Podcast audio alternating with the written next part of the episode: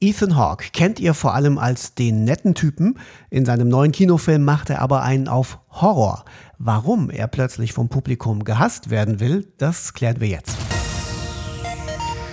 Fufis Film und Fernsehen in Serie, der Podcast von Film TV.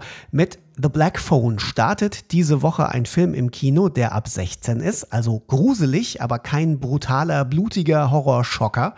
Ethan Hawke spielt den sogenannten Greifer. Das ist ein Typ, der auf Zauberer macht, um damit einen 13-jährigen Jungen zu entführen und dann bei sich im Keller einzusperren. Dort an der Wand, da hängt ein Telefon, so ein ganz altes, ist schon ganz lange abgeklemmt, aber trotzdem klingelt es und dran sind die vorherigen Opfer des Serienkillers. Ethan, wie kommt's, dass wir dich jetzt als sadistischen Kinderfänger sehen? You know, 90% working with Scott Derrickson. Um, I was interested before, just to get an email from him that I was on his mind to maybe collaborate with again. Um, Sinister was a special movie in my career.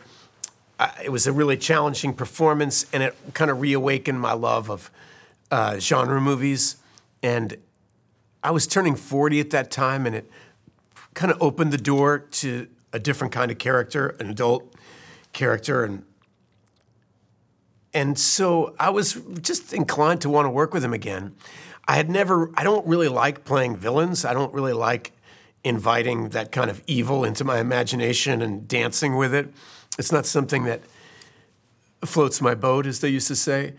But I read this script and it was so beautiful. The kid's journey was so beautiful, and I could kind of see how this might be something new and different for me, and I could contribute in a different way.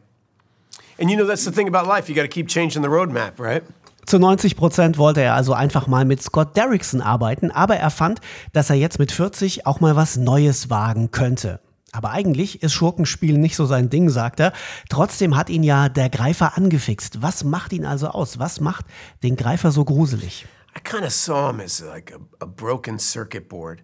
You know, that there was just this, it's like the, his brain was broken and the wires didn't connect and there were sparks falling, and, and sometimes it seemed like it could function, and other times it just didn't function. And the more I thought about somebody who would do something like the actions that he takes, the less I understood him. There was no way to like make sense out of him. Uh, obviously, there's some brutal trauma there. Obviously, there's some immense shame at work. And what is driving it is mysterious and I just decided to throw myself at it. The script is really well built. Scott's really confident about how to tell a story.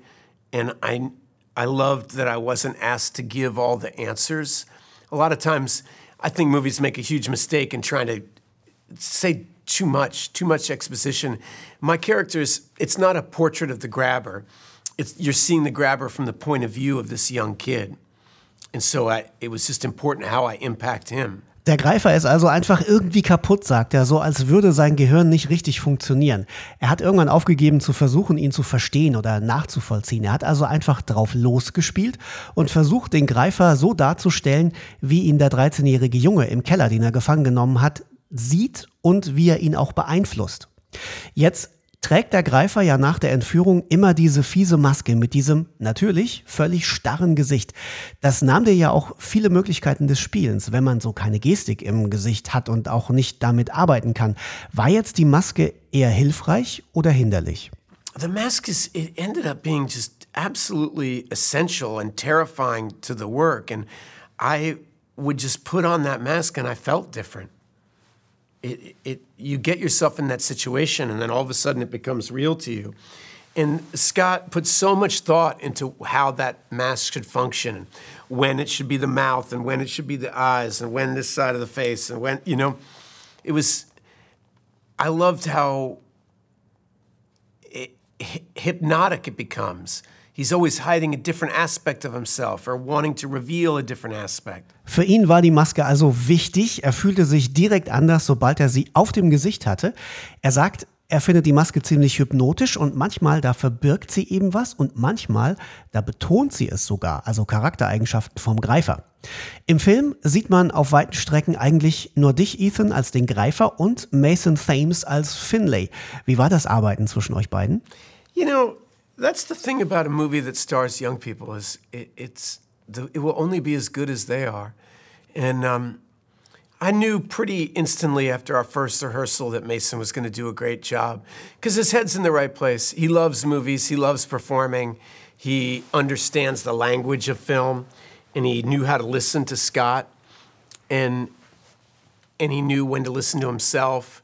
Uh, all those tough things, but the movie rests on on those two young people's backs. I mean, they're the heart and soul of it.